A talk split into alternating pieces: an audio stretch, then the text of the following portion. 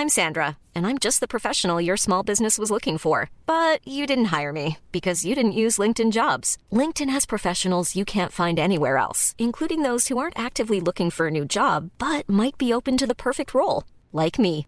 In a given month, over 70% of LinkedIn users don't visit other leading job sites. So if you're not looking on LinkedIn, you'll miss out on great candidates like Sandra. Start hiring professionals like a professional. Post your free job on linkedin.com/people today.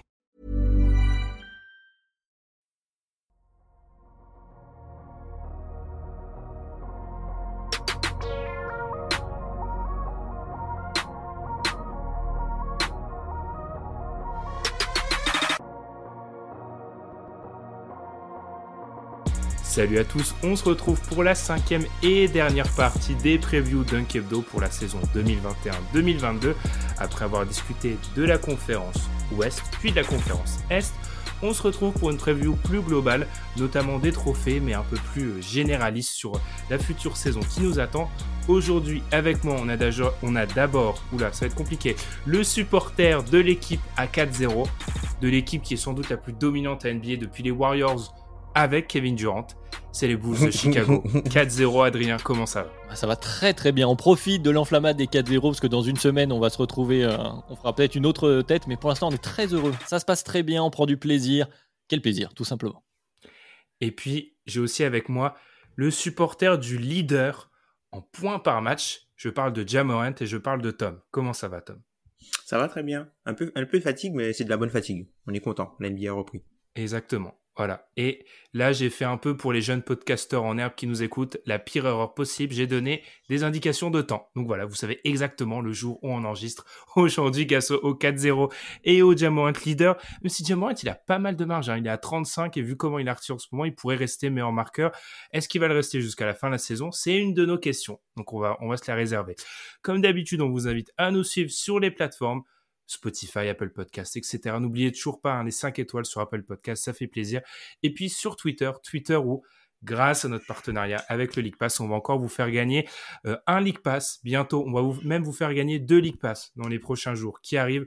Vous le savez, on est en partenariat avec le League Pass. C'est la dernière fois qu'on vous parlera hein, de ce partenariat dans le podcast, donc n'hésitez pas à utiliser le lien dans la description pour si ce n'est profiter des 7 jours gratuits, plus vous inscrire pour toute la saison, voir les matchs en intégralité, voir NBA TV. Je me suis fait à, une partie d'NBA TV, les gars, avec Isaiah Thomas, euh, Candice Parker, et il y avait un mec avec des lunettes bizarres, je ne sais pas ce qui c'est. Alors j'aimerais bien qu'on me dise. euh, C'est pas Dennis Scott Dennis Scott? Non, Le je crois shooter du Magic? Non, non, c'était pas Dennis Scott, parce que c'était le présentateur. Donc je me suis demandé qui Ah, c'est Er- euh, Johnson. Ah, Jo- un américain, Johnson, Tom, me prend pas pour. Ernie, Ernie Johnson, Ernie Johnson, le Bref, en tout cas, Ernie si vous Johnson. voulez profiter d'NBA TV, des matchs NBA euh, en direct, en différé sur toutes les plateformes, n'hésitez pas à utiliser le lien dans la description. La NBA saura que c'est grâce à nous. Et puis nous, on a encore beaucoup de questions, alors on marque une petite pause et puis on démarre cette cinquième et dernière preview.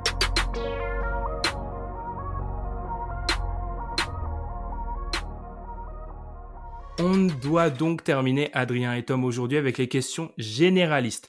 Parmi ces questions généra- généralistes, on commence par une des plus difficiles qui a été posée par Tom, comme de nombreuses questions en fait aujourd'hui, la plupart, tout simplement. Qui sera au play-in? On a donc la question version Est, la question version Ouest. On va commencer et je crois qu'on est d'accord pour dire que c'est peut-être un chouïa plus facile à l'Est. J'ai vu Adrien vraiment dodeliner euh, quand j'ai commencé à parler de cette question. Je sais, pour en avoir parlé en off, que c'était pour lui la plus dure.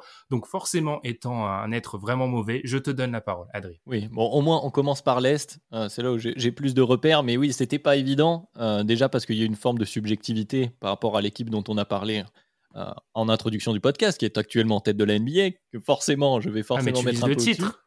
Donc tu Ah bah, évidemment. non, mais euh, oui, c'était c'est c'est- le ventre mou de, de l'Est reste quand même, comme euh, ces dernières années, assez compliqué à, à distinguer. Là, il y a eu quelques premiers matchs, donc on a envie aussi de céder à la tendance, de- aux premières tendances qu'on commence à voir. Donc forcément, c'était pas évident. Il faut déga- dégager quatre équipes, euh, donc quatre équipes qui ne seront pas le top 6. Bon, la plupart, je pense que le top 3, le top 4 à l'Est, on devrait à peu près s'entendre dessus. Et ensuite, c'est là où ça devient compliqué. Je vais mettre Chicago dans les deux qui s'en sortent par pure subjectivité parce que j'ai envie de le faire. Donc ça me, ça les sort. Et ensuite, il y y y a mon équipe League Pass euh, dedans que je vais sortir aussi. Et du coup, je vais pas me faire que des amis, mais dans les quatre équipes que je, que je vais mettre dans les play-in à l'Est, j'ai Boston, Indiana, Toronto et New York. Voilà comment je le vois. Alors effectivement, ça sort, donc vous l'aurez compris, les Hawks, les Bulls et les Hornets dans les équipes, j'imagine, qui sont à peu près dans ces eaux-là, hein, que j'estime au-dessus. À la fin de la saison, bon, évidemment, on va se planter. On commence déjà les, les, previews où on, va nous tomber dessus en fin de saison. Rappelons hein, le play-in pour ceux qui ne sont pas encore. On l'a déjà vécu la saison dernière, mais on va donc être sur un affrontement 7, 8, 9, 10, 9, 10, puis ensuite voilà pour euh, accrocher les deux places en playoffs, ce qui demande donc les quatre équipes. hein.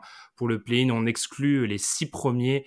Euh, Tom, qui seront, qui seront ces quatre équipes selon toi qui vont batailler pour le play-in? Alors pour moi, euh, c'est un petit peu un petit peu différent euh, du coup de notre ami Bulls. Donc moi j'ai euh, du coup j'ai les Bulls, les Knicks, j'ai Indiana et Washington. Donc grosso modo, tu as Boston euh, plus haut que moi par rapport à Chicago et tu as Washington par rapport à mon Toronto. Yes. Ok. Et j'ai pas Charlotte. Ah, Charlotte est encore plus bas. Ouais, j'ai pas Charlotte. Hmm. Je pense qu'en fait sur la du- Charlotte, je pense que ça va être une ça va être une très bonne équipe par séquence, mais sur la durée de la saison, je pense plus un peu à l'expérience. Tu vois, Washington, ils ont un, roster euh, blindé et du coup, je pense que euh, ils peuvent plus facilement euh, se remettre de la blessure de, cer- de, de certains joueurs. Tu vois, par exemple, là, euh, la saison a commencé. Alors Charlotte est hyper fun, il, la mélo est encore meilleure mais tu as des points d'interrogation sur la santé de Gordon Hayward, qui, bon, qui lui, il n'est pas encore blessé pour l'instant, mais on sait que sa santé, c'est pas une garantie. C'est horrible cette a- formule, excuse-moi, mais pas encore blessé. Ouais, c'est- elle est- Ben oui. Merci, j'y ai pensé aussi. T'as, là, tu as, quelques soucis euh, peut-être avec euh, euh, Terry Rosier. Et puis surtout, moi, ce qui m'inquiète, c'est le secteur intérieur. C'est une équipe qui va être totalement dépendante de, du niveau de PJ Washington au poste 5, parce que à côté, euh, Plumlee, Nick Richards, euh, voilà, ce sont des joueurs qui sont très tendres, et même, euh, même leur rookie, le rookie bondissant, tout ça, ce sont des joueurs euh, très très très tendres. Et j'ai peur aussi qu'avec les blessures, tu sois obligé d'intégrer par exemple un joueur comme James Bookneck dans ta rotation qui euh, voilà c'est un peu un, un- un gunner euh, dans, dans le sens euh, où c'est un plus plutôt un feu follet offensif et c'est ce type de joueur là rookie ben, sur toute une saison il y a beaucoup de hauts il y a beaucoup de hauts et beaucoup de bas donc du coup je crois pas que euh, sur toute la durée d'une sa- saison ils pourront tenir Alors, de mon côté, je trouve ça très intéressant. Vous avez, vous avez pas mentionné nos amis de Philadelphie. Moi, je vous avoue, comme je l'ai dit dans l'épisode précédent, vu ce qui se passe en ce moment, j'arrive pas du tout à les, à les situer. Donc, je pense que sur le talent, ils sont largement, ils devraient s'éviter le play-in. Mais vu l'imbroglio actuel, c'est un peu difficile pour moi. En tout cas, il n'empêche, Nets, Bucks, Heat, Hawks, pour moi, c'est, j'en vois cinq qui dépassent. Je vais donner les Celtics, quand même. J'estime que les Celtics, on n'est pas tous d'accord là-dessus, mais sur le talent, ils devraient y arriver. Ça me donne donc pour le play-in, selon moi, désolé Adrien, nos amis Bulls devraient y aller, je pense. Je vais donner Indiana, je vais donner aussi les Wizards, parce que je pense que ça peut être une bonne surprise. Et j'étais parti pour Toronto, mais on n'a pas la même analyse, je pense, toi et moi, Adrien. Je suis pas super rassuré par certaines des choses que j'ai vues du côté de Toronto, donc je vais donner les Hornets pour le play-in. Et donc où est New York? Du coup il y a pas New York il y a pas les Knicks Vous avez vu le match contre Orlando, les gars? Non, j'avoue, j'avoue que j'ai beaucoup hésité avec les Knicks, mais euh, comment dire, c'est bien les vidéos qui- en sortant du, du match, mais je suis un peu, je sais pas, je trouve que comme vous l'avez dit, c'est ultra, c'est ultra homogène cette conférence est. Et peut-être que les Knicks y seront probablement, très probablement même, mais quand je vois Indiana, bah alors moi j'ai été un peu méchant avec eux peut-être avant de démarrer la saison, mais je trouve ça toujours hyper solide. Donc voilà. Ah, C'est vrai bah, Rendez-vous à la fin de saison pour se faire engueuler par euh, les différentes fanbases. Ah bah, non, non, rendez-vous dans trois heures quand on publie l'émission. L'Ouest maintenant, les gars. Alors là, là, l'Ouest, Adrien, vas-y. Ah, donc c'est c'est moi qui ai la, la Non, vas-y, je, vais la, je, vais la donner, je vais la donner à Tom. alors pour le play-in à l'ouest du coup j'ai euh, Memphis Dallas les Clippers et Minnesota Minnesota? Ouais je pense je pense qu'ils peuvent accrocher le play-in Ça, ça sent la prédic- ça, ça sent les prédictions du mois d'octobre de Minnesota. ça. Non, même pas. En fait, moi, je mise sur le fait qu'ils vont faire all-in pour euh, aller chercher Ben Simmons. Ah, Oh, c'est intéressant. Alors, les, les plus grands fans historiques de Dunkebdo savent que tous les ans, Tom fait une prédiction en, partant sur un possible trade. Hashtag Goran Dragic, pour ceux qui Goran Dragic à, à, Goran Dragic à Orlando. Exactement. Tom m'avait envoyé, ils vont finir 13e si Dragic vient. Ils finiront 10e s'il vient pas. Ou un truc, ou l'inverse. Bref. du coup, Adrien, tu mets qui au play-in à l'ouest? Alors, j'ai aussi les Wolves. encore une fois, hein, pas dans l'ordre, mais j'ai aussi mis les Wolves. On en reparlera, je pense, de cette équipe euh, dans différentes questions ici. J'ai aussi les Wolves. J'ai aussi Memphis. J'ai aussi Dallas. Et là, euh, je ne vais pas me faire que des amis, mais je pense que sur la durée de la saison, ça va pas être évident. Et que à la place, euh, la place fatidique, la place 7, on pourrait retrouver les Lakers. Ouais, ouais, ça, ouais, ça se tient. Ouais, ça se tient. À côté, il y a J'ai beaucoup hésité. J'ai beaucoup hésité entre eux et Dallas. Je pense. Oui, bah. Euh, c'était un peu. alors là, j'ai mis les deux pour le coup, mais, mais ouais, je, pense qu'il y, y, a des risques sur le temps. On, a vu sur ces premiers matchs qu'il va falloir du temps pour trouver le rythme, les rotations, euh, qui va commencer, qui va finir les matchs. Il y a beaucoup d'incertitudes côté des Lakers. Il y a suffisamment de talent pour qu'ils se retrouvent euh, dans. Alors, même s'ils font les play-in, hein, qu'ils se retrouvent ensuite en play-off, je pense, à l'image de l'année dernière d'ailleurs, de la saison dernière.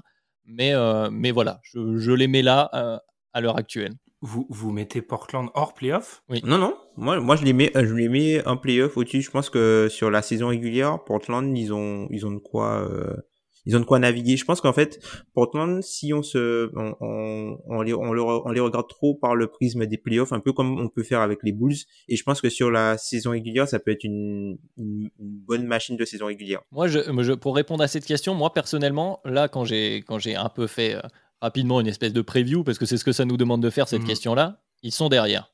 Après, voilà, j'ai un peu du mal avec les Blazers. La dynamique me semble pas positive. Je, vais faire un peu mon tome, mais je pense qu'à un moment donné, il y a quelque chose qui peut imploser cette saison euh, du côté des Blazers. Du coup, ce que j'essaye de. La difficulté de cette question, c'est qu'en fait, on va donner. On donne quatre équipes, mais du coup, on ne sait pas qui met en qui met quoi après et qui met quoi avant. Vous êtes tous d'accord, donc je pense qu'on est d'accord pour dire que dans les six premiers, on aura le Jazz, on aura les Suns, on aura les Nuggets. Vous, mettez tous les Warriors du coup. Clippers. Moi j'ai Warriors aussi. Et moi, j'ai les Clippers au play-in. Ah, et Tom, du coup, Tom, du coup, met les Lakers 6, là où Adrien les met pas 6. Voilà, il est, très tard. J'ai du mal à. C'est les équipes de Los Angeles. On a interverti à Los Angeles euh, qui finit devant sur la saison régulière? Je suis d'accord sur Dallas pour le play-in. J'aurais tendance à mettre Portland. En fait, je vais couper la poire en deux. Moi, je mets Portland au play-in, je pense.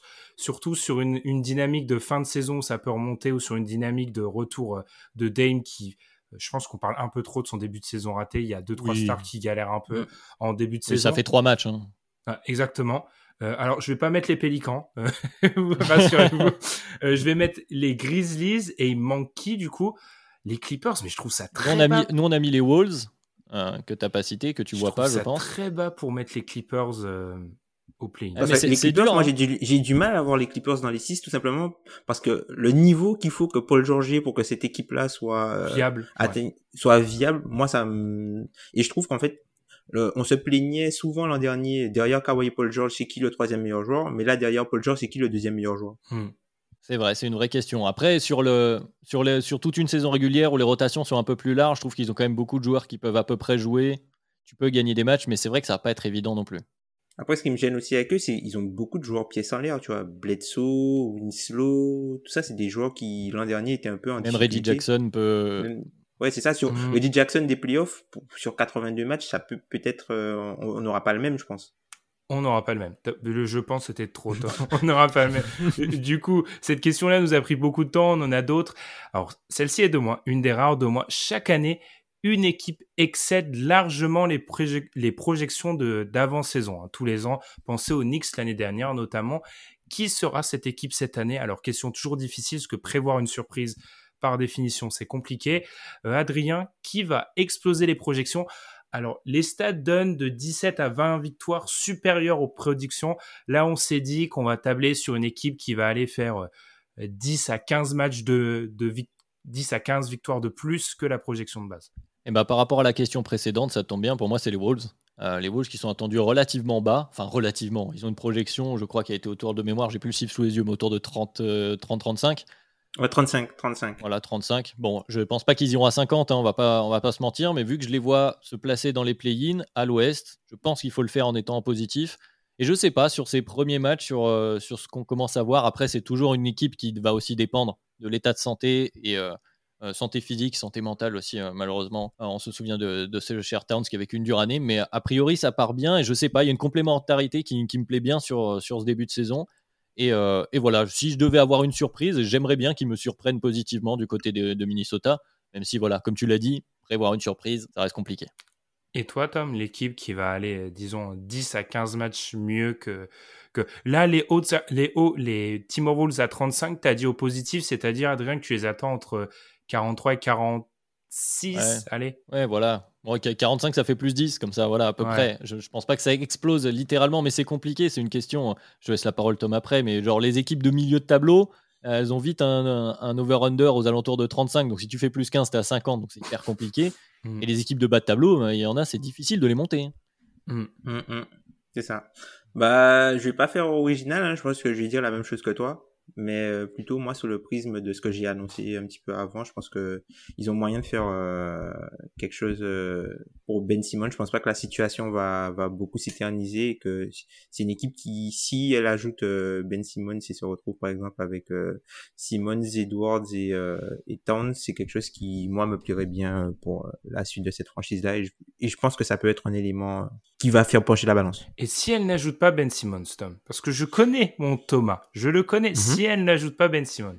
Si elle n'ajoute pas Ben Simmons, je, je pense que non, et je dirais plus les Bulls qui feraient une surprise, puisque là, les Bulls sont vus à peut-être à, à 40, euh, 41 victoires, je pense. Ouais, euh, ils sont entre 39 et 41, 42. En fait, je me dis qu'il y, y, a vraiment des chances que euh, dans le meilleur scénario, les Bulls peuvent gagner 50 matchs. Vraiment, dans le meilleur scénario, je pense que les Bulls peuvent gagner 50 matchs. Et euh, du Avec coup, ce serait ça. Euh, moi, j'avoue que c'est une question de base. J'étais parti sur les Bulls jusqu'au moment où je me suis rappelé. Ils, sont, ils étaient entre 39 et 41. Tu commences à t'approcher des 50. Oui, ouais. C'est quand même énorme, c'est beaucoup. Après, c'est une question qui, de base, t'empêche d'aller vers les équipes qui sont annoncées à au-dessus de 40. Parce que tu te dis, euh, tu avances vers les 50. Et je crois qu'Adrien, tu l'as très bien résumé. Euh, en bas de la conférence, OKC, Houston, à l'Est, on a Orlando, on en reparlera de ces équipes-là. Euh, Orlando, les Pistons. Ouais, c'est, ça voudrait dire qu'ils passent au-dessus des 30. Ça me semble très compliqué. Une équipe qui, selon moi, euh, dont Tom a parlé un petit peu, qui pourrait peut-être le faire, c'est le Hornets. Le problème, c'est que j'ai annoncé le Hornets au play-in, donc ça voudrait dire qu'un play-in qui se joue à 40, 4, 45, ça me paraît énorme, mais je pense que c'est une équipe, comme l'a dit Tom, elle alterne le chaud et le froid. Si elle peut avoir plus de chaud que de froid, mais c'est quand même annoncé déjà à 37. Donc, euh, si tu le bats, si tu prends 10 victoires au-dessus, tu es à 47 et tu devrais passer au-dessus peut-être de Boston, voire d'Atlanta si tu fais ça. Mm. Ah, c'est compliqué. Après, dans les équipes de bas de tableau, euh, excuse-moi Tom, après je, je vais parler. Si je devais en citer une, moi, rapidement, en mention euh, possible, il y a Cleveland peut-être, mais vraiment, j'ai un peu de mal, mais pour moi, il y a quand même possibilité de, de faire mieux qu'attendu, je pense, du côté de, des Cavs. 36 victoires, ça voudrait dire qu'ils sont, ils sont quoi 11-12 hmm. Ouais. ouais.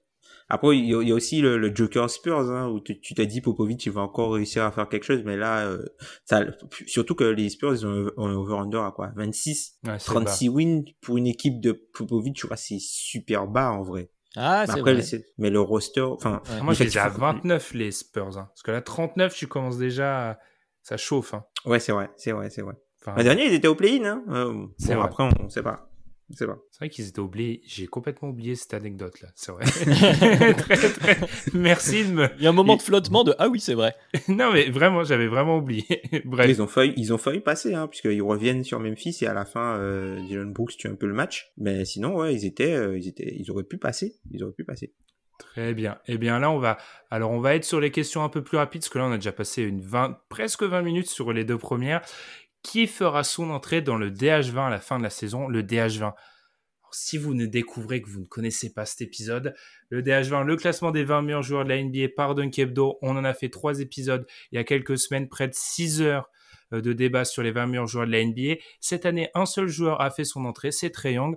Donc, du coup, les gars, qui fera son entrée la saison prochaine? Donc, à la fin de cette saison, dans la prochaine édition du DH20, je vais commencer par toi, Tom. Qui va rentrer? Euh, Je dirais Zach Lavine.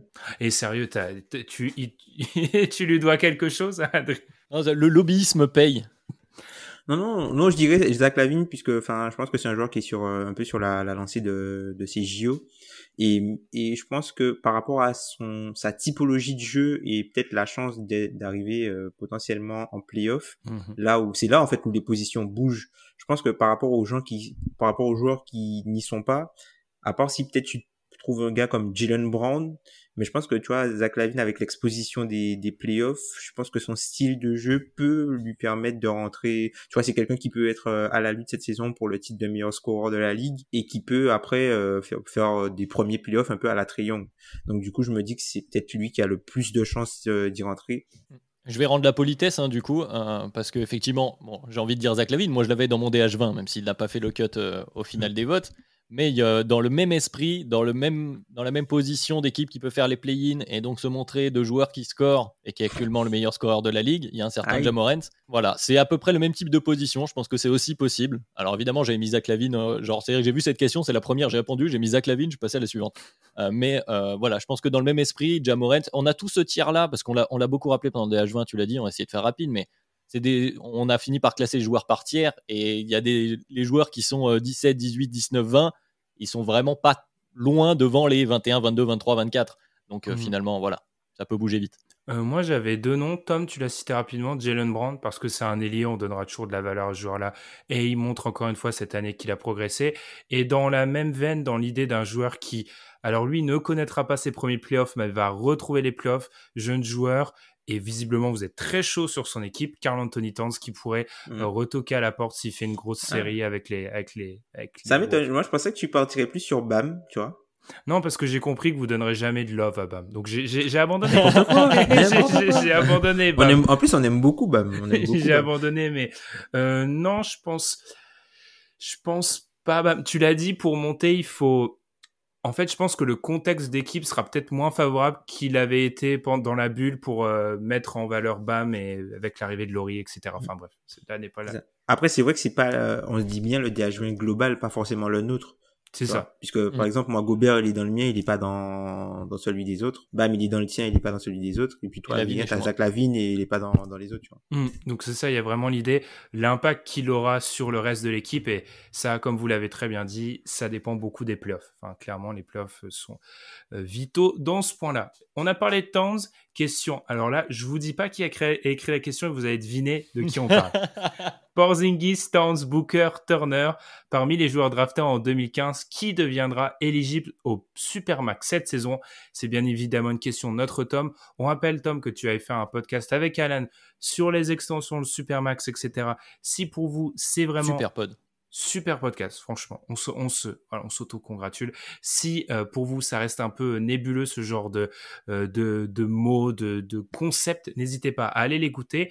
Ben, Tom, du coup, je vais te donner la priorité sur cette question. Qui va devenir éligible au Supermax cette saison? Et peut-être encore une fois rappeler euh, comment on peut devenir éligible en, quelques mots.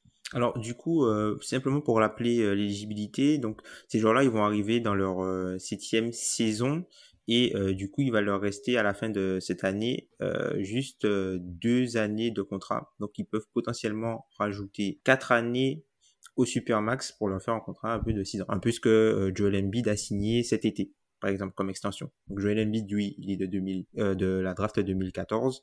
Et là, ce sont les joueurs de 2015 qui peuvent être éligibles. Donc, pour être éligible, alors il faut qu'ils soient All-NBA cette saison, ou faut qu'ils soient euh, défensive, euh, défenseur de l'année, en gros. puisque aucun des deux, voilà, puisque aucun, aucun des joueurs cités n'a été All-NBA l'an dernier, puisque même Devin Booker ne l'a pas été, puisque Chris Paul était All-NBA, et puis en, All-NBA euh, sur team, il y avait Brad David, et puis je crois c'est Kyrie. Possible, j'ai un doute aussi on demandera la VAR sur celui-ci. Du coup, nous demanderons la VAR. du, coup, pour euh, très bien expliquer, Tom, du coup, la question, c'est en gros, euh, parmi ces joueurs, encore une fois, je vais les rappeler, Porzingis, Stans, Booker, Turner, y a-t-il un défenseur de l'année, y a-t-il un All-NBA parmi eux? Je pense, euh, je pense Devin Booker cette année, il a, il a de grandes chances. Je pense qu'il pourrait prendre la, la, place de Chris Paul euh, l'an dernier. Chris Paul avait été au NBA second team. Je pense qu'il peut se glisser au niveau de la third team cette saison, euh, Devin Booker, et du coup devenir éligible. Pour les autres, je trouve que c'est trop loin, surtout à la position à laquelle il joue. Ça va être trop, trop difficile à mon, à mon avis. Adrien. Ah, j'ai l'impression que notre fan des Bulls à la belle casquette n'est pas d'accord. c'est pas que je suis pas d'accord, c'est vrai que c'est loin. Le problème de l'Ouest, euh, c'est qu'il y a deux pivots très forts. Mais comme tu l'as dit, euh, Ben, moi je vois les Wolves euh, surperformer entre guillemets. Hmm. Towns peut peut-être se glisser là parce que les guards, c'est aussi très très rempli à l'Ouest. Et puis, bon, tu as cité le défenseur de l'année. Il est dans les théoriquement, il y a un certain Turner qui pourrait se glisser dans. J'y crois pas forcément à 100%, mais il est dans cette course. Il fait, parmi, il fait partie des contenders actuellement. Donc pour moi, ces trois-là ont une chance quelque part. Peut-être que Booker a un léger avantage, je suis d'accord avec toi. Paul l'a eu parce que euh, l'année dernière, donc la, la All-NBA Team, sur le narratif des Suns, peut-être que cette année, ça va s'inverser et qu'on va vouloir récompenser euh, Booker. Donc il a peut-être une légère, euh, une légère avance. Mais voilà, ces trois-là, je vois les noms. Pour Chris Tapps, ça risque d'être quand même un peu compliqué. Mm. Turner, mm. Turner sera en, placé, je pense, au défenseur de l'année, mais comme vous, j'ai un peu de mal à l'imaginer gagnant. Enfin, placé, mais pas gagnant. Towns, du coup, je commence à sombrer dans votre hype, alors qu'il faut toujours se méfier des Timberwolves pendant les trois premières semaines. Tous les ans, on l'a fait. Euh, et Booker peut s'en approcher euh, sérieusement si les Suns refont une bonne saison régulière. Après, la question sera euh, est-ce qu'on leur donnera la fameuse extension? Je pense que si un de ces joueurs se qualifie, il l'aura euh, assurément. Peut-être pas dans le mm. cas de Turner. S'il l'a, mais autrement, les deux autres. pense pas, Probablement. Après, le truc, tu vois, pour Zignis, ça peut être une vraie wildcard, puisque pour Zignis, visiblement, cette saison, il est plus pivot, donc il est ailier. Et à l'aile, au final, il n'y a plus Kawhi. Ah, mais Tom, comment, petite référence, c'était la première preview à l'ouest dont on a mhm. parlé. Euh, l'aile quand même. Il y a il y a quand même des mecs. Il, y a beaucoup de gugus quand même à l'aile. Puis c'est que c'est que du top 15 des H20 hein, qu'il faut qu'il faut aller chercher. Donc bon, on, aime bien l'ami Porzingis, mais ça risque d'être un peu un peu compliqué. Quelle équipe allez-vous le plus regarder en dehors de celle que vous suivez et pourquoi? Alors les gars, quelle est l'équipe que vous allez le plus regarder, Adrien? Je commence par toi. Ah, je vais faire plaisir à Alan, je pense. Euh, c'est les Hornets. C'est les Hornets de la Mélo, de la Mélo La France, euh, qui, sont déjà partis. Et puis tu l'as dit, Tom, euh, tout à l'heure un peu plus tôt. Alors peut-être que sur la durée de la saison, ça ne fera pas le cut. Mais en l'occurrence, c'est une équipe hyper fun, c'est athlétique, ça joue vite. La mélo a un sens du spectacle euh, très élevé. Il y a un côté très white chocolate, euh, voilà, il vraiment ce gars en plus juste. C'est-à-dire que je pense que c'est un meilleur, euh, il, lit mieux le jeu. Alors oui, il fait le spectacle, mais il le fait de manière plus, plus raisonnée, j'ai envie de dire, même si le mot c'est un peu contradictoire en soi. Mais voilà, je les trouve super fun, ces Hornets. Et puis le potentiel de progression est assez élevé. Ils sont athlétiques, même s'ils sont pas très grands. Ah, tu l'as dit, la, rotation intérieure, Tom, est assez limitée. Mais, mais voilà, c'est une équipe fun, tout simplement. Et euh, voilà, c'est des équipes qu'on a envie de voir quand on, quand on va en, dehors. Donc je vais, je vais sûrement beaucoup les regarder. Et ils ont la caution swag. En plus. Non, mais il y, a de tout. Puis il y a le, maillot, les couleurs des Hornets pour les, pour les vieux un peu comme moi. Je salue Ilias. Euh, ce maillot des Hornets des années 90. Enfin, voilà, il y a, y a tout là-dedans qui donne envie. Et heureusement qu'il y a écrit une seule équipe dans la question parce que j'aurais envie d'en citer deux autres. Euh, je, je, fais le podcast depuis plusieurs années. J'ai créé Dunkebdo il y a plusieurs années. J'ai pas souvenir que les Hornets ne, ne, serait, ne serait-ce que dans la considération possible comme une réponse à cette question. Donc c'est déjà, mm. déjà énorme. Tom, toi, l'équipe que tu as le plus regardé Alors moi, je vais faire moins original. Pour moi, ce sera les Hornets parce que c'est l'équipe qui joue le plus tôt. Euh, pas les Hornets, c'est les, les Pacers parce que c'est l'équipe qui joue toujours le plus tôt. Concret. Il joue généralement minuit, une heure ou minuit et demi, tu vois, c'est le premier match. Attention, changement d'heure hein, ce week-end. Hein. Ouais, c'est le premier match juste avant Memphis généralement, donc euh, je pense que euh, ce sera juste pour ça peut-être euh, que je regarderai le plus. En direct en tout cas. Moi, je pense que honnêtement, je vous donne 20 choix, vous trouvez jamais l'équipe que je vais le plus regarder. Alors, est-ce que c'est l'équipe avec Dwight Howard? Non. Non. alors, mais pourquoi on ne, pourquoi on ne, on ne trouverait pas? Parce que c'est une équipe que tu as l'habitude de, descendre un peu. faut, prendre une équipe avec Atlanta. Bingo. Yes. Ah. Euh, je, vais, je vais beaucoup regarder Atlanta parce qu'en fait, je vais essayer de comprendre pourquoi je me suis trompé sur cette équipe et pourquoi Triangle, même si c'est pas les playoffs, pourquoi en fait beaucoup de mon analyse sur cette équipe est fausse. Puis j'ai aussi envie de les regarder parce que ça a été dit dans la preview sur, euh, sur la deuxième partie de la l'Est. C'est une équipe très très profonde, donc il y a des chances que certains des joueurs que l'on voit vont être amenés à d'autres euh, d'autres situations. Donc je compte regarder beaucoup Atlanta parce que c'est peut-être une équipe sur laquelle j'ai pas assez investi de temps ces dernières années. Donc le mea culpa pour qu'il soit complet ou peut-être pas.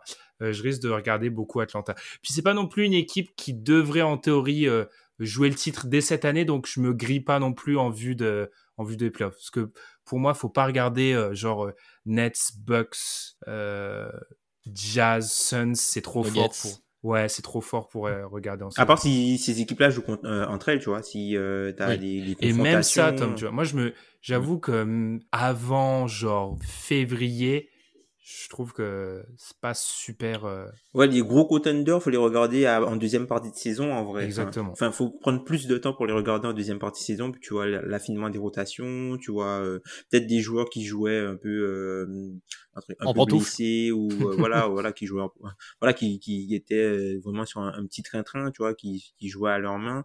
Là où ça joue vraiment là, le, le positionnement, là c'est c'est plus sérieux. Il y a des choses, il y a mmh. peut-être plus de choses à en tirer. Après, c'est vrai qu'on dit généralement que euh, tu apprends beaucoup plus des 20 premiers matchs et des 20 derniers que tout ce qui se passe au milieu. Donc, euh, faut voir après. Euh... Donc, autant se faire plaisir au milieu, finalement. Ouais, c'est ça. C'est ça. ça. Bah, pour les gens qui sont un peu comme Ben, hein, d'ailleurs, je vais la citer, tant pis, ça fera une deuxième équipe. Il y a les Rockets qui, je pense, seront fun à avoir joué, qui n'iront pas. Une équipe, monsieur.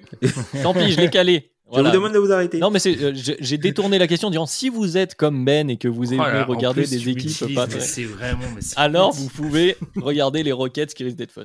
Voilà. Si vous êtes inscrit sur TikTok, hein, et c'est pas mon cas, du coup, vous pouvez regarder les, les, les Rockets. Les Rockets. On enchaîne l'équipe, et c'est certainement pas les Rockets, la, question, la réponse à cette question, l'équipe qui a le plus de pression cette saison, selon vous. Soyons parfaitement honnêtes, on commençait à trier les questions. On parlait entre nous avant d'enregistrer et moi, Adrien, on était en mode non, mais bip, c'est tous les ans, ils ont de la pression. Et Tom a dit ah, pas forcément. Donc, Tom, c'est qui, selon toi, l'équipe qui a le plus de pression? Pour moi, les Warriors. Pour moi, c'est l'équipe qui a le plus de pression. Le, propriétaire a dépensé énormément d'argent. C'est la plus grosse masse salariale de la ligue. Si tu prends euh, la masse salariale et la luxury tax qui sont qui vont payer pour cet effectif-là, tu arrives à 300 millions. Donc, je trouve qu'il y a énormément de pression pour pouvoir continuer à garder les billes. Et je pense que euh, là, ils sont aussi à mi-chemin dans le sens où il y a euh, le projet des jeunes et aussi le projet des vétérans et je serais pas surpris qu'à un moment donné ils prennent une décision. Je pense que là ils auront plus, ils pourront plus avoir un pied dedans, un pied dehors et euh, c'est l'une, c'est peut-être l'une des dernières chances hein, pour Stephen Curry, euh, Clay Thompson et même Draymond Green d'avoir peut-être euh, la possibilité de faire un gros run en playoff. Donc je pense que ils ont énormément de pression pour ça. Il m'a presque convaincu. Le salaud. Il, est bon. Non, c'est vrai, c'est vrai que la pression est là. Après, je pense que je le modérerai avec cette demi-saison de, de Clay que tu vas voir. Je pense qu'ils ont besoin de faire les playoffs. Ils ont besoin de faire, d'au moins recréer un petit élan. Mais, enfin, mais entre guillemets, ils ont un léger sursis euh, de délai peut-être avec ça. C'est pour ça que BIP, comme disait Benjamin, qui sont les Lakers, je pense pour moi ont aussi autant de pression. Après, on n'est pas sur le, même, euh, sur la même, enfin sur la, sur la même chose. C'est-à-dire que les Lakers, c'est une équipe de LeBron James bon, bah, tu es une équipe de LeBron James, es censé, euh, tu n'as pas gagné l'année d'avant, donc euh, nécessairement l'objectif c'est de gagner. Euh, et puis il y a aussi voilà tout ce, ce contre-coup, on va dire, des, blockbuster trades de l'arrivée de Westbrook, voilà, d'avoir une équipe avec, on en parlait en off, une équipe incroyable de 2012 à base de LeBron, Westbrook, Anthony Davis, Dwight Howard, Carmelo Anthony. Effectivement, on a du mal à voir sur ces premiers matchs comment l'alchimie va prendre, mais l'objectif de cette équipe, ce n'est rien d'autre que gagner. Et c'est là où c'est hyper dur. Et donc la pression, on va en reparler sur, euh, sur une, autre, euh, une autre question, mais elle, est sur les joueurs, elle est sur la franchise au global. Elle est, voilà. Il y a toujours de la pression aux Lakers, mais pour moi, là, cette année, elle est euh, comme d'habitude, voire plus. C'est ça, c'est on est face aux Lakers qui de base ont de la pression même quand ils ont des joueurs de 22 ans. LeBron James, une équipe All-Star de 2012 c'est vraiment tous les ingrédients se réunissent pour de la pression. Dans un monde où ils n'existent pas, j'aurais peut-être dit les Warriors. Je suis surpris qu'on ne mentionne même pas les Nets. Bah, j'y pensais en, j'y pensais en deuxième, en deuxième choix. Puisqu'il y a la situation de, de Kyrie Irving qui est assez complexe. Il y a, bah, d'ailleurs, euh, normalement, James Harden et lui avaient la, possibilité de prolonger leur contrat. Finalement, rien n'a été fait. James Harden n'a pas prolongé son contrat non plus, donc il est potentiellement en fin de contrat à la fin de l'année puisqu'il a une player option. Donc c'est vrai qu'il peut y avoir euh, quand même un peu de pression euh, du côté des, des, Nets. Puis sont, Et puis ils sont pas forcément hyper rassurants sur ce début de saison. Aussi. Et puis ils restent quand même ultra ultra favoris pour le titre. Euh, la cote pour qu'ils gagnent le titre, elle reste complètement ridicule, donc euh, il y a de ça aussi. Après, pour moi, l'avantage qu'ils ont, entre guillemets, c'est d'être à l'Est, et même si on l'a dit, c'est plus homogène, je pense quand même qu'ils ont un matelas, les Nets, qui leur permettent de pendant une durée de toute la durée de la saison d'être un peu plus tranquille que par exemple les Warriors qui vont devoir être en playoff, c'est c'est l'objectif, il va falloir cravacher tout le long. Et les Lakers aussi, tu commences à prendre trop de retard à l'allumage là, comme on a eu peur que ce soit le cas. Hein. C'est pas passé loin qu'ils sont encore à zéro victoire hein, face, à, mm. face à Memphis. On est passé à un lancer franc de Jamorant. Donc euh, la, pression est plus, est plus vite là, on va dire. Les Nets, elle sera là, mais elle sera là à la, à la fin de la saison. On commencera à discuter à ce moment-là. Pour l'instant, ils ont quand même peut-être un peu de marge. C'est une pression sur 16 matchs et pas sur 82, contrairement, contrairement à d'autres. Alors on là, on a parlé de beaucoup d'équipes qui quand même aspirent aux playoffs, etc. On va de l'autre côté. Qui finira avec le pire bilan euh, Encore une fois, une des questions dont on a un petit peu parlé en off et visiblement tout le monde est d'accord pour dire que ça sera Orlando. Non, il y a deux équipes. La question c'est Orlando ou OKC. On salue évidemment les supporters de ces deux équipes, mais il a été difficile d'en voir l'une ou l'autre. Je vote euh, personnellement Orlando, hein, comme tu l'as dit Ben. Bon voilà, ce sera entre les deux. Orlando porté par un énorme double-double. Ah, de Cole Anthony. de Cole Anthony. Euh, je donne Orlando, les Franchement, le truc c'est combien de matchs va jouer chez Encore une fois, combien de matchs va jouer chez S'il joue 60 matchs, pour moi ils sont devant, mais s'il joue moins de 60 matchs, ok, si qui crée quelque chose à part chez Giddy Ouais, mais. Oui, oui, non, on est d'accord. En fait, c'est ça. La question, c'est que OKC a un joueur, donc chez Gilius Alexander, qui a suffisamment de talent pour gagner des matchs dans une saison régulière et qui, en théorie, les mettrait devant Orlando qui n'ont pas encore, mais en tout cas qui n'ont pas ce joueur-là dans leur effectif. Sauf qu'une fois que tu enlèves la tête à OKC, euh, OKC est top heavy en fait, finalement. C'est-à-dire qu'il y a un fort joueur et derrière, ça, ça part très très vite. Alors que Magic, il n'y a personne de très très fort, mais il y a quand même 4, 5 joueurs corrects tu vois, tu peux pas stopper, enfin stopper c'est un grand mot, mais tu peux pas encore le mettre, tu peux pas le mettre, ouais, t'as Lou Dort aussi. Moins dans, moins dans, on, se comprend. Euh, tu peux pas le mettre sur le carreau 40 matchs. Tu vois. Non, non, non. Bah, Orlando. tu, veux pas, tu vois, si 60 matchs, ça veut déjà dire que tu le mets sur le carreau. Bon, si on épargne les blessures, 20 matchs déjà, c'est déjà, c'est un quart de la saison. Donc, tu, non, tu t'arrêtes de jouer fin décembre. C'est, c'est terminé. Tu vois, c'est, c'est chaud. Le traitement à Ford à son âge. Ouais, c'est, c'est, quand même, c'est quand même, le load management va un peu loin, comme, disait Jean. Très bien. Euh, on reste dans les, les, questions très très joyeuses. Hein. Qui sera le premier coach licencié? Frank Vogel. Oh, Vogel. Tu crois qu'ils vont nous. Ah ouais. ah, Alors, c'était ah, un peu un justement, justement, c'était un peu de, une des takes parce qu'il faut bien. Ces questions servent à ça. Euh, je parlais de la pression du côté des Lakers. Euh, ils sont une victoire qui, pour moi, est, et puis on en a un peu discuté en off, est quand même euh, relativement dû à une anomalie euh, les shooters. Enfin, Melo a mis ses shoots et du coup, ça a à peu près sauvé les Lakers. Je suis pas sûr qu'il faille compter là-dessus tous les soirs. Pour l'instant, je trouve les rotations brouillonnes. Je n'arrive pas à comprendre ce que font les Lakers. Je n'arrive pas à comprendre comment tu peux jouer avec Westbrook off ball. Lui-même ne sait pas comment faire d'ailleurs. Euh, c'est, je, ne, je ne comprends pas pour l'instant ce que je vois du côté des Lakers. Et si dans un mois, tu es encore à un match sur trois de gagner, eh ben salut. Wow. Voilà. Je pense que la pression. Alors, après, c'est dur, c'est une équipe de LeBron, etc. Mais, on l'a déjà vu. Euh, je pense à un certain coach du côté des Cavs qui a, qui, a, sauté en partie de saison. Et puis, milieu de il, saison. Nous, il nous avait déjà fait le coup, les Lakers, quand il y avait eu l'arrivée de Howard et Steve Nash, où ils avaient viré euh, au bout de 7 matchs. Donc. Oui, mais en même temps, pour mettre qui? Ah bah oui, c'est tout le problème. c'est ça, c'est le truc, le, truc, c'est pas de virer le coach, c'est par qui tu le remplaces. C'est ça aussi le. Est-ce que tu crois qu'on fonctionne comme ça à Los Angeles dans une association de stars? Je pense que c'est moins. Ça existe, hein, c'est une réflexion qui existe, mais elle est peut-être moins euh, importante que dans d'autres situations où eux se disent, de toute façon, on a quoi comme levier? On peut pas trop changer l'effectif, on est quasiment bloqué dans ce qu'on a. C'est le seul fusible qu'ils ont vraiment. Alors il est peut-être pas. Et puis c'est donner la part belle aux joueurs. C'est les fameuses équipes de LeBron en disant Ok, c'est vous qui avez les clés, euh, tu mets, l'assistant, tu mets euh, John Lucas 3 euh, ou je qui, et tu dis Vas-y, LeBron, fais ta tambouille et tu toute ta responsabilité. Comme, tu dis Ben, tu as sauté le fusible 1, comme ça au moins tu es sûr qu'à la fin, la responsabilité sera tournée vers LeBron et les joueurs si jamais ça fonctionne pas. Et ça va dévier un peu les responsabilités du côté du general management qui, a fait venir Westbrook au lieu d'aller chercher un Buddy. Et ouais. Après, c'est vrai que c'est difficile cette question puisque tu as pas mal de nouveaux coachs. Ce que j'allais dire, ouais. Et parmi les coachs qui sont pas nouveaux, tu as plutôt des gars qui sont soit dans une situation, tu vois, Mike Malone ou même euh. Pour moi, vu qu'il y a des blessés de, de leur côté, ce sont pas des, des gens qui sont euh, forcément en difficulté, tu vois. Et puis même de l'autre côté, tu vois, euh, Enfin, euh, le, le, Donovan, je pense pas qu'il soit menacé si ça tourne au vinaigre, tu vois, puisqu'il vient d'être arrivé, on connaît, on connaît la famille Rendorf et, le fait qu'il soit très proche de leur, portefeuille. À Sacramento, c'est pareil. Walton, il est encore là parce qu'il n'y a pas assez d'argent pour le payer lui quand il est viré et pour payer un autre, un autre coach. Indiana, c'est nouveau. Nurse, je pense pas qu'il sera viré. Borrego non plus. Moi, je pense que je partirais par élimination, peut-être sur les Cavs, hein. Bickerstaff, je pense, hein, par élimination. Est-ce qu'ils ont là une, une, attente suffisamment haute pour s'ils commencent à perdre quelques matchs, ils, virent le coach? C'est compliqué. Après, tu l'as dit, les autres, c'est les nouveaux coachs. Hein, c'est les, euh, puis en plus, les anciens joueurs, les kids. Je suis surpris que vous me le donniez pas. Hein. Kid, Billups C'est compliqué, c'est des nouveaux joueurs. Doc Rivers? Ah. Non, avec, avec tout ce qui se passe autour, aux côtés de Ben Simmons, non, avec Ben Simmons, je pense qu'il a, il a quand même l'astérix Ben Simmons, en fait. Je pense que. Alors, moi, j'y crois pas. s'appelle Ben Simmons J'y crois pas, mais je me dis que ça peut. Parce que c'est vrai que c'est une situation bloquée où tous les mecs qu'on donnait potentiellement virés euh, l'année dernière, ils ont tous été virés sauf Walton. Donc, euh...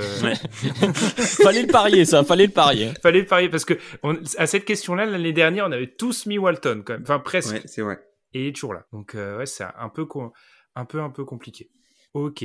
Eh ben, continuons. Celle-ci n'aura donc pas vraiment de réponse. Alors, une question sur les offensive et defensive ratings de Tom que je vais, avec euh, l'obligation de temps, un petit peu modifier. Allez, qui seront les euh, trois meilleures défenses NBA On va le faire comme ça. Ah, trois font que deux. Allez, Tom, je commence par toi. Les trois meilleures défenses? Alors, je retrouve mon classement. Oh, la préparation est vraiment incroyable. Hop. Alors, les trois meilleures défense. Alors, j'ai Jazz, Bucks et Suns. Ah, t'as Suns en 3. Ouais, Suns en 3. Je pense que en fait, les Suns, c'est une équipe qui est très profonde et qui peut garder euh, un, bon niveau euh, défensif sur l'ensemble des 48 minutes. C'est une équipe qui a aussi un bon niveau de guard play, qui va perdre peu la balle et du coup, c'est quelque chose qui plombe le plus ton, ton rating défensif. Hein, euh, pour moi, ce qui plombe le plus ton rating défensif, c'est quand tu as une seconde minute où euh, tu as des, des, des, des manières de ballon, des, des joueurs qui ont la balle qui sont euh, très à risque et qui manquent, soit qui manquent beaucoup de shoot parce qu'ils sont très agressifs, ou soit qui perdent beaucoup de ballons. Et eux, ils sont vraiment stables de ce côté-là. Donc, pour moi, ils seront, ils seront bons parce qu'ils ont, ils seront bons en défense parce que leur seconde unité sera assez solide en attaque. Est-ce qu'on est tous d'accord pour dire que Bucks, et Jazz, ouais. D'accord, donc c'est la troisième. Hmm. Ah, j'en avais plusieurs. Vas-y, je vais mettre le hit. ah bah moi aussi. Un, peu hmm. dans le même esprit. Euh, euh, voilà, qui, a toujours été une, équipe solide, qui est très physique. Et on l'a dit, euh, Bama Bayo, que tu as cité que Ben aime beaucoup, qui aide beaucoup. as l'arrivée de Kylori qui t'amène cette sûreté dont tu parlais, Tom. Enfin, voilà, un effectif relativement assez profond pour pouvoir être euh, solide sous tout un match. Bon, bref, hit en 3. Vous avez, pas peur du banc pour le hit? Du banc sans meneur Parce que vu que, vu que c'est une équipe qui a des joueurs assez âgés, et que moi pour franchement pour les playoffs je suis d'accord avec vous mais pour la saison régulière je suis pas sûr qu'ils arrivent à tenir en fait puisque obligé de beaucoup euh, impliquer des gars comme Taylor Hero, des choses comme ça en fait. Et au final, euh, ça peut peut-être trouer ton, Enfin, pour être top 3, je trouve que ça, ça fait peut-être juste. Alors, je vais pas griller une de, des prochaines questions, mais je trouve qu'on sous-estime la capacité qu'aura cette équipe à juste écraser d'autres équipes et à pas avoir besoin de, de jouer avec le banc pour vraiment faire la décision en fait. Ils auront, il y a des matchs qu'ils auront terminé... Euh, euh, quoi, quatrième carton avec 10 minutes restantes. Et euh, quand tu joues banc contre banc, je peux te dire que ton defensive rating, il kiffe. Très vite. Très bien. Les trois meilleures attaques maintenant, messieurs. Est-ce qu'on a encore euh, des évidences? A priori, peut-être une. L'équipe favorite de la NBA, ouais. Les Nets qui a priori vit plus, quand même beaucoup plus par son attaque que par sa défense. On va pas se mentir. on est d'accord là-dessus. Même sans Kyrie Irving, Nets. Et après, c'est là où on peut discuter, parce que l'année dernière, il y avait quand même une surprise parmi les premiers offensive ratings. Une équipe qu'on considère comme défensive. Mm. le Jazz. Le Jazz, ouais. Le Jazz. Euh, c'est vrai que le Jazz, ils peuvent être bons aussi. Moi, j'ai mis euh, les Nets, euh, le Jazz et les Blazers. Pas très original, mais pense que ça, ça tient la route. et en wildcard, j'avais les Hawks. Tom, juste comme ça, tu n'es pas du tout inquiet par le début de saison parce que c'est en filigrane, tu n'es pas du tout inquiet par ce qu'on voit du côté de. Ils ont joué quoi Trois matchs Les Blazers non. Ok. Les Blazers, je pense que Damien Lillard, ça va revenir. Si Jay McCollum, il est comme l'année dernière, il joue. Euh, limite le, enfin pour ces trois matchs là il est exceptionnel au scoring je pense que ça ça ça va revenir puisque Lillard il va pas continuer à shooter à 8% à 3 non vaut mieux pas. Sur, sur 9 tentatives. C'est peu probable. Bah, moi, dans bah, les, deux premières, j'avais comme toi, j'ai remis le jazz pour, pour, le même esprit de cette statistique qui, qui, les aide beaucoup, les Nets. Et puis la troisième, euh, bah, simplement euh, par confiance en un gars qui s'appelle Luka Doncic, je vais mettre les Mavs. T'as plus confiance en Luka Doncic qu'en Jason Kidd? Ah, Alors, euh, est-ce que j'ai plus confiance en Luka Doncic que ce que j'ai peur de Jason Kidd? Ouais, c'est ça, c'est plutôt ça la question. Ouais, ouais, ce début de saison est pas rassurant. Je l'ai mis de base par confiance en Luka Doncic, par, comment dire, par fidélité. Mais effectivement, pour l'instant, Jason Kidd freine un peu mes ardeurs, effectivement. Mais avec des post-up de Dorian Finney-Smith. mais on est quand même aussi sur une équipe qui va, qui ne vit pas par sa défense. C'est vrai. Enfin, en tout cas, sur ses précédents bons résultats, ne vivait pas par sa défense. Donc je pense euh, que Luka Doncic va quand même, au fur et à mesure, voilà, quand il aura repris euh, un peu le rythme physique après cet été euh, où il, s'est un peu reposé, semble-t-il, eh ben, eh bien, on, remontera dans des standards assez hauts. Vous n'avez pas pensé aux Bucks? Parce que je m'explique. J'ai l'impression que une des équipes qui se classe très souvent dans les premières passes, les Nuggets cette saison, la perte de Jamal Murray va peut-être les faire baisser d'un cran. Et du coup, on sait que les Bucks, ils sont souvent 1, 2 défense et 5, 6 attaques. Je schématise. Ce qui pourrait pas se glisser top 3, c'est peut-être haut. Hein. parce que quand tu commences à faire top 3 des deux côtés, c'est sévère, mais je pense qu'ils sont dans la discussion quand même. Ils n'ont pas été cités, c'est pour ça. Mmh. Je trouve qu'ils ont, je trouve qu'ils ont moins le potentiel inflammation, tu vois. Ah ouais, destruction. Voilà, le, le, voilà, c'est le, côté euh, destruction massive. Alors oui, Giannis est une arme létale, mais je pense que tu vois le fait que Giannis prenne de plus en plus de jumpers. Alors peut-être que c'est mieux, par exemple pour les playoffs, pour lui de faire ça en saison régulière, mais du coup sur le jeu où lui est hyper efficace et hyper efficient, peut-être que ça va nuire un peu à l'efficacité euh, offensive globale. Ouais, puis, puis dans cette idée de, de, comparaison aux autres, parce que c'est ça aussi le classement en, offensive rating, enfin en rating de toute façon. On a plein d'équipes, tu as cité les Hawks aussi, euh, Tom. Tu as des équipes comme ça avec des playmakers euh, euh, prioritaires qui sont des espèces de soleil, pour reprendre le terme de l'héliocentrisme, qui, qui, semblent ah, très forts et qui doivent vivre à peu près par ça. Donc je pense que ça va les, les faire monter aussi d'un cran. Donc par comparaison, les Bucks vont peut-être plus se reposer sur leurs acquis sur la saison régulière. Peut-être pas passer ce cap-là. Mais tu les cites, euh, ils ont le droit d'être cités, ils, sont ils seront par là en tout cas. Après, les Hawks. Surtout, euh, et Middleton doivent se reposer aussi. Hein. Ils ont joué les JO, tout ça. Euh, y il faut du repos aussi pour ces gars-là. Les Hawks, si c'est top 3 attaque, les gars, ça joue euh, top 3 Est. Hein. Bref, on fait. C'est l'objectif, je pense. Fermons, fermons le, le, le chapitre et ouvrons celui du All-Star, l'événement majeur dans la NBA. Qui sera All-Star pour la première fois cette saison, Adrien. La Mélo, la France, Ball. On a tous, on a tous celui-là, on est d'accord. Ah, je pense, parce que. Euh, non. Ah, bah déjà non. Mais en tout cas, voilà, à l'Est, il y a, y a peut-être un peu plus de place, notamment euh, euh, qu'à l'Ouest pour les guards. Et puis, voilà, on l'a dit, il y a une espèce de hype derrière. Il a aussi une hype par lui-même en tant qu'individu, la Mélo. En, tant qu'être humain. En, en tant qu'être humain, en tant qu'influenceur. Euh, voilà, donc ça, peut aider pour les votes. Donc même s'il n'a pas les votes, je pense qu'il y sera aussi parce que je vois les Hornets faire une bonne saison. Alors peut-être pas sur toute la longueur, mais jusqu'au All-Star Break, ça doit pouvoir le faire, je pense. Euh, même si je n'ai pas regardé la difficulté du calendrier pour le coup. Mais bon, je, pense quand même que voilà, les Hornets seront récompensés de la hype, des, meilleurs résultats. Et euh, bah, l'incarnation de ça, c'est la Melo Ball. Et il y a la place, donc voilà, la Melo pour moi. Moi aussi, la Melo.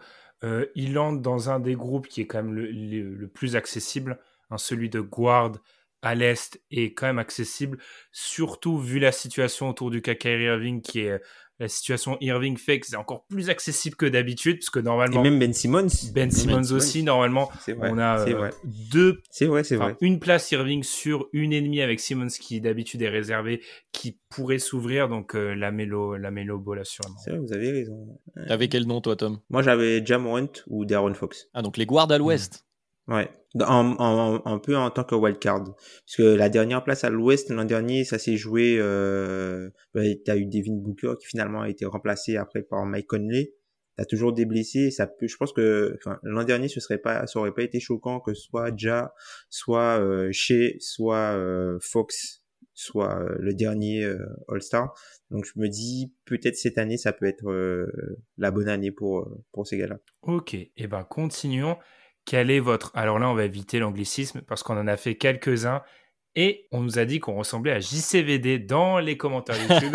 et Aïe, aïe, aïe. franchement, pour certains, c'est peut-être un compliment, pas pour nous. Donc du coup, quel est, même si on le respecte, bon, on va éviter de, de... Alors, on avait écrit bold prediction, on va dire. Quelle est votre euh, prédiction folle? On en a une pour l'Est, on en a une pour l'Ouest. Je vais, on va commencer par euh, l'Est. Allez, je vais prendre euh, la parole. Je l'ai un peu sous-entendu. Je pense que les Knicks, ça pourrait être pas très très bon cette année. Vraiment. Quand j'ai vu les autres équipes jouer, surtout que pour moi, le premier match de la saison est un magnifique euh, miroir déf- déformant de ce que peuvent être les Knicks cette saison.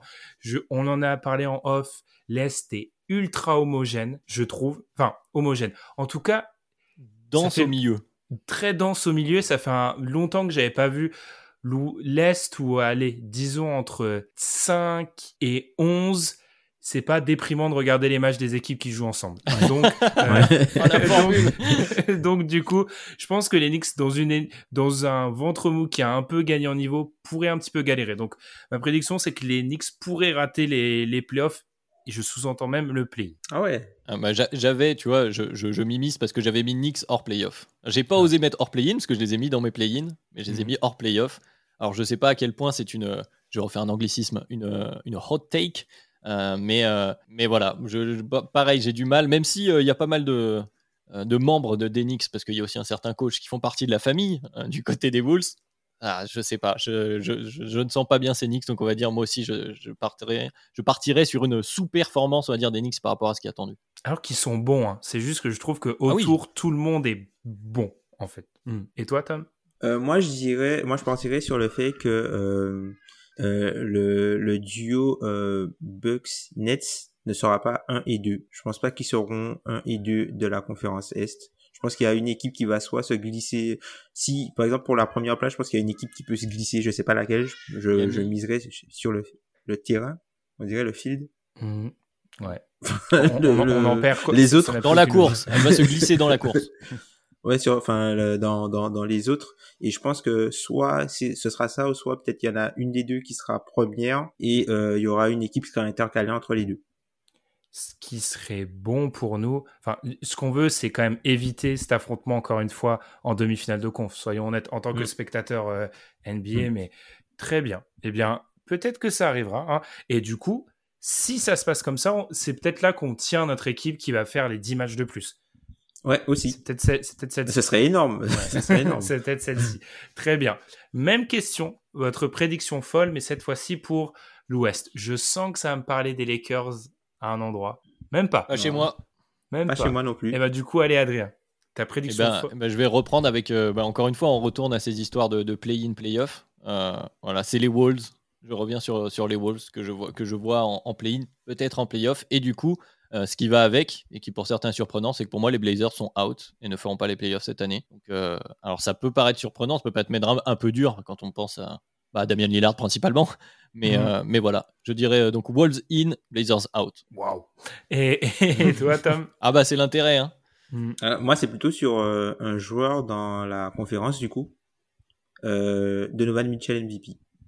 Waouh Ah. Elle est bien celle-là. Ah, je l'aime bien celle-là. C'est pour ça que tu nous avais dit, Tom, tu avais glissé une question, ne sous-estime. euh, En gros, est-ce qu'on sous-estime pas les chances de Mitchell comme MVP C'est pour ça. Très bien. Pourquoi pas Ça peut totalement le faire. C'est vrai que le Jazz, a priori, est une équipe, on va pas le répéter, on en a déjà beaucoup parlé, mais une équipe saison régulière.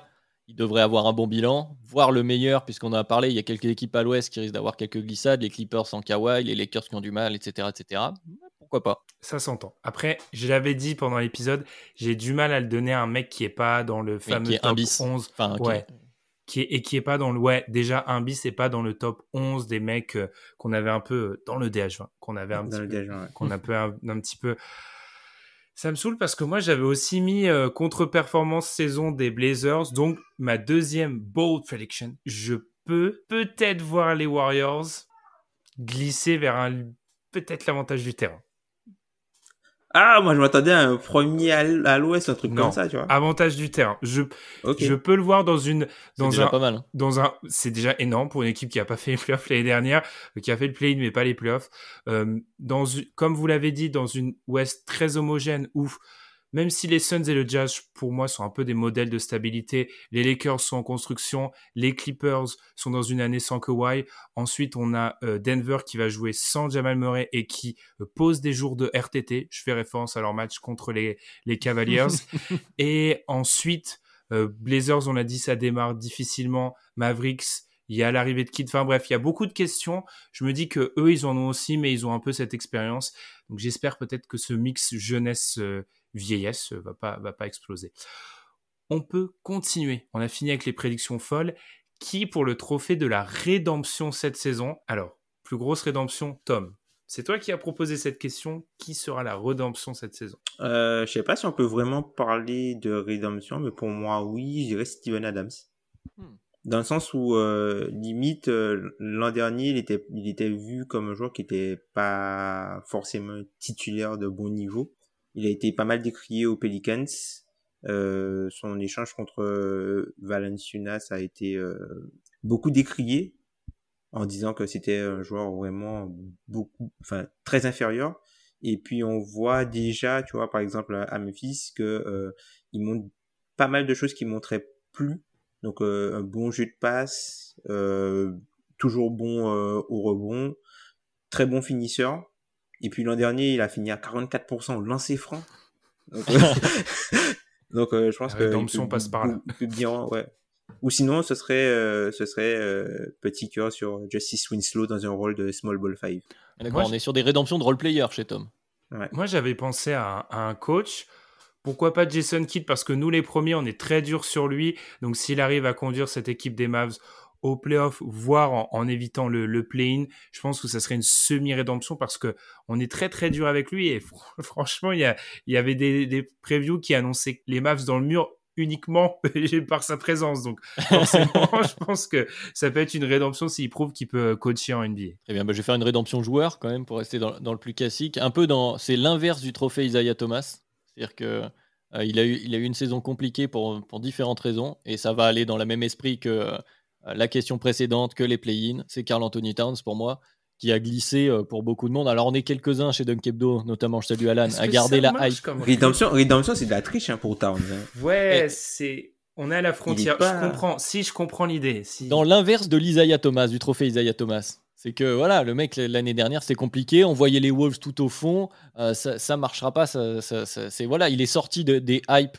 de la plupart des gens. Bon, il y en a qui sont restés, quelques irréductibles, je disais comme un peu Alan et moi, euh, sur euh, que le mec a quand même ce talent, euh, ce talent des H20, on va dire, pour employer des, termes maison. je pense qu'il peut le retrouver. Voilà. Peut-être qu'en fin de saison prochaine, on retrouvera Towns en DH20, que les Wolves seront en playoff, qu'ils feront quelque chose de sympa. Enfin voilà, j'ai envie, j'ai envie de croire à la rédemption. Alors comme vous dites, c'est vrai qu'il est, c'est pas un gars qui était passé à un niveau basket horrible et qui remonterait. Donc j'ai un peu tordu la question, mais on a l'habitude un peu de faire ça chez Exactement, c'est du storytelling. C'est de la, c'est de l'histoire. Ouais, vous n'avez pas la même peut-être vision de la question, je pense. Ouais, c'est, c'est ça. Sinon, Carmelo Anthony, évidemment. ah, J'avais pas cité son nom. Euh, votre trophée Isaiah Thomas. Rappelons, c'est quoi le trophée Isaiah Thomas Si vous découvrez le, le podcast, c'est le trophée de la descente aux enfers. Et je trouve que celle-ci, un peu comme les questions sur les surprises, hein, par définition, on peut pas prévoir qui sera le trophée Isaiah Thomas. Parce que l'année où Isaiah Thomas est trophée Isaiah Thomas, c'est impossible de prévoir que le mec, il va, il va finir, Ça va il va finir, il va finir quasiment sans équipe alors qu'il était, euh, certains le, voyaient top 5 MVP euh, quelques mois avant. Ouais, ouais. Et puis à l'échelle d'Isaiah Thomas, c'est dur d'avoir à ce niveau-là. Enfin, le trophée porte son nom. C'est euh, une, chute aussi vertigineuse. Euh, c'est vertigineux, ouais.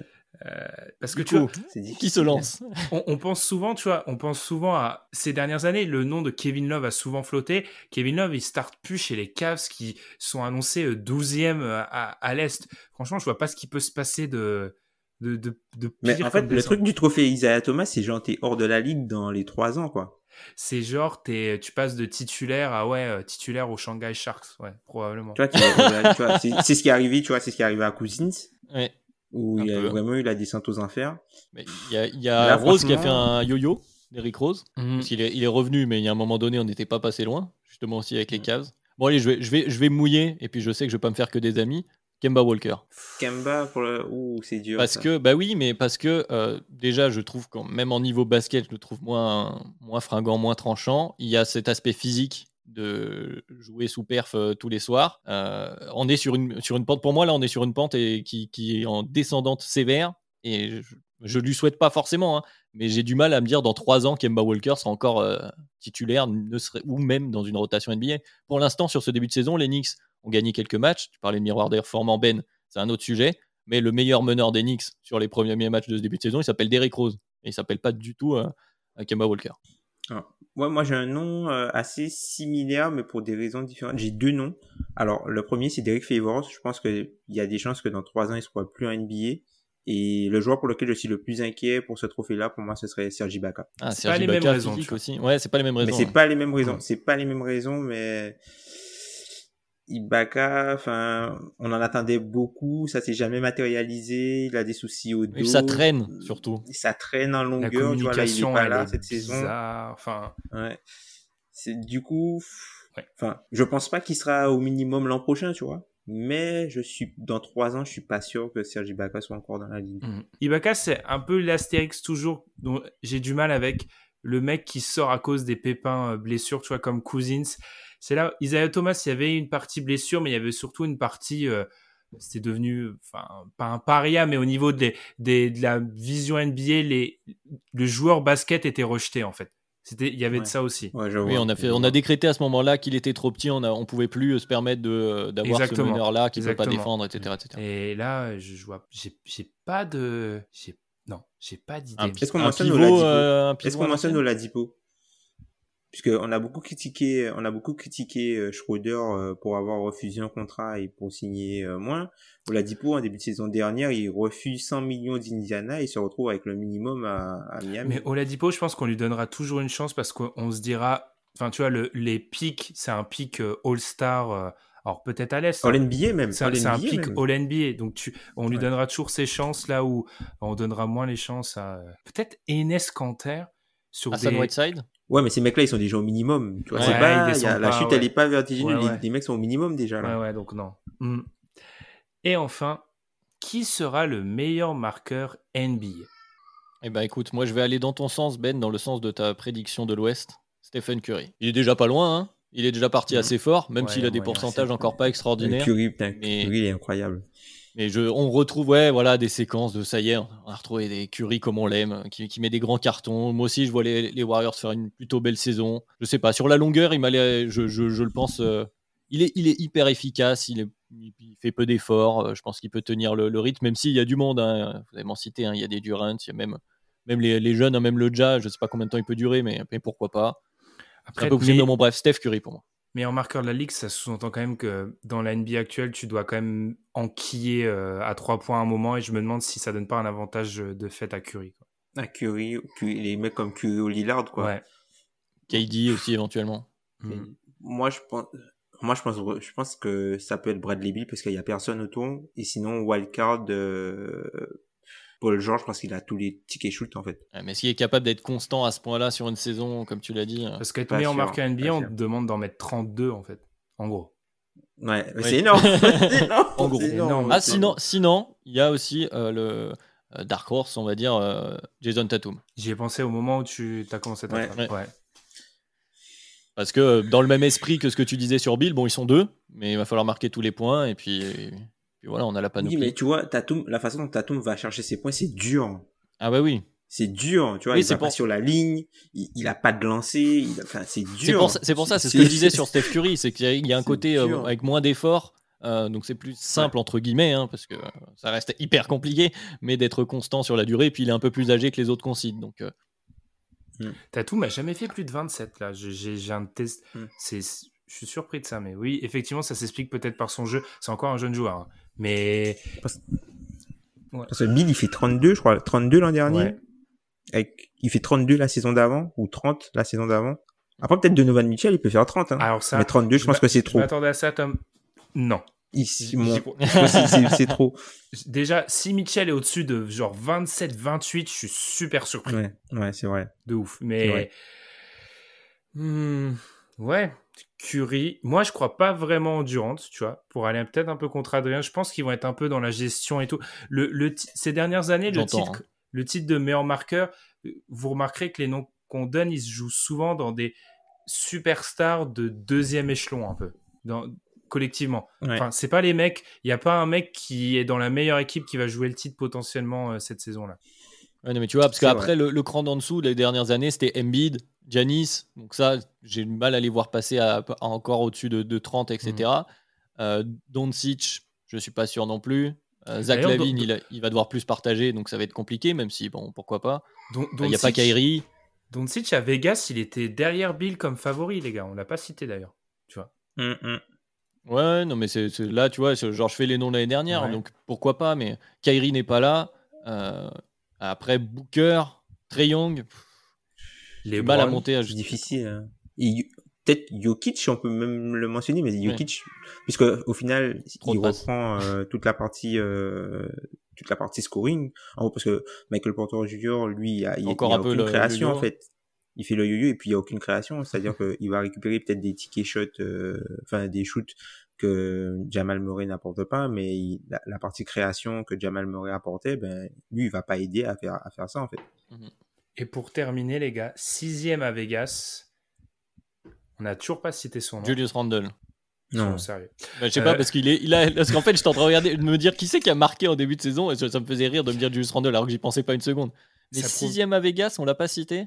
On l'a pas cité. Et ça prouve bien que Vegas aime les stars, aime ce qui brille. LeBron, Zion Williamson. Ah, c'est vrai qu'en en- c'est vrai qu'en moyenne, il était à 27. Il était il à était 27 haut, hein, je sais plus combien était. Ouais, il était, il, Il est- était à 27, hein. il est à First Zion, ouais, 27, 27 piles. Ben, il était à 27 quand même, Zion, l'an dernier. hein. Après, vu, animal. Hein. après, vu son style de jeu, en mettre 5 de plus, c'est énorme. hein. Ouais. 27 avec 0,6 3 points euh, tentés par match. hein. c'est euh, énorme. C'est énorme en termes de. Bref.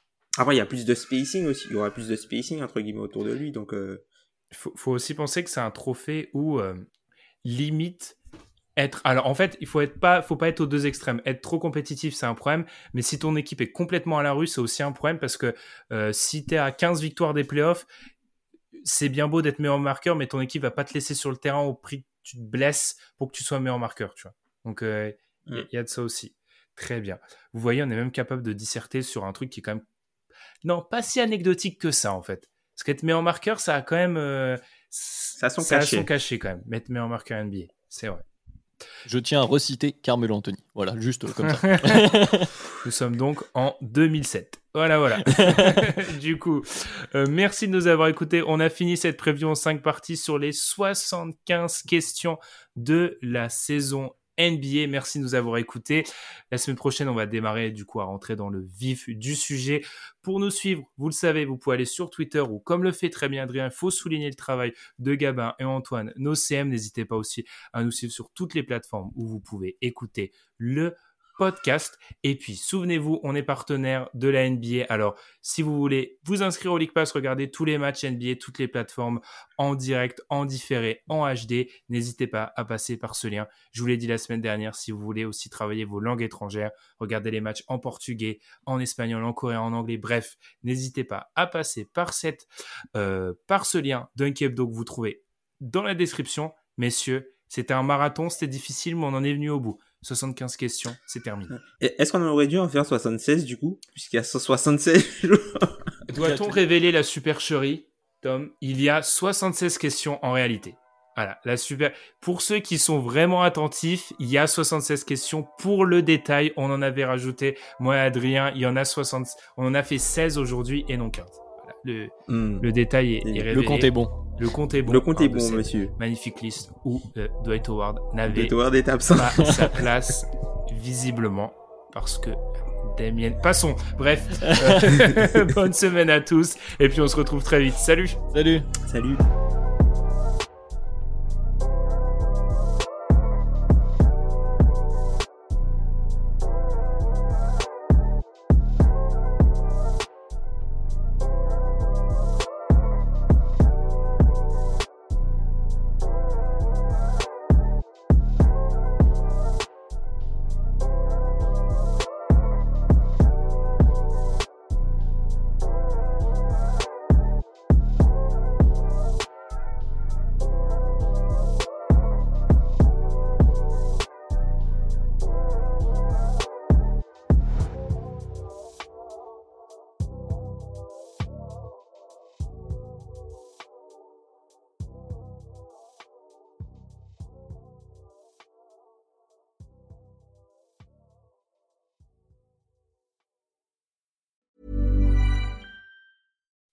When you make decisions for your company, you look for the no-brainers. If you have a lot of mailing to do, stamps.com is the ultimate no-brainer. Use the stamps.com mobile app to mail everything you need to keep your business running with up to 89% off USPS and UPS. Make the same no-brainer decision as over 1 million other businesses with stamps.com. Use code program for a special offer. That's stamps.com, code program.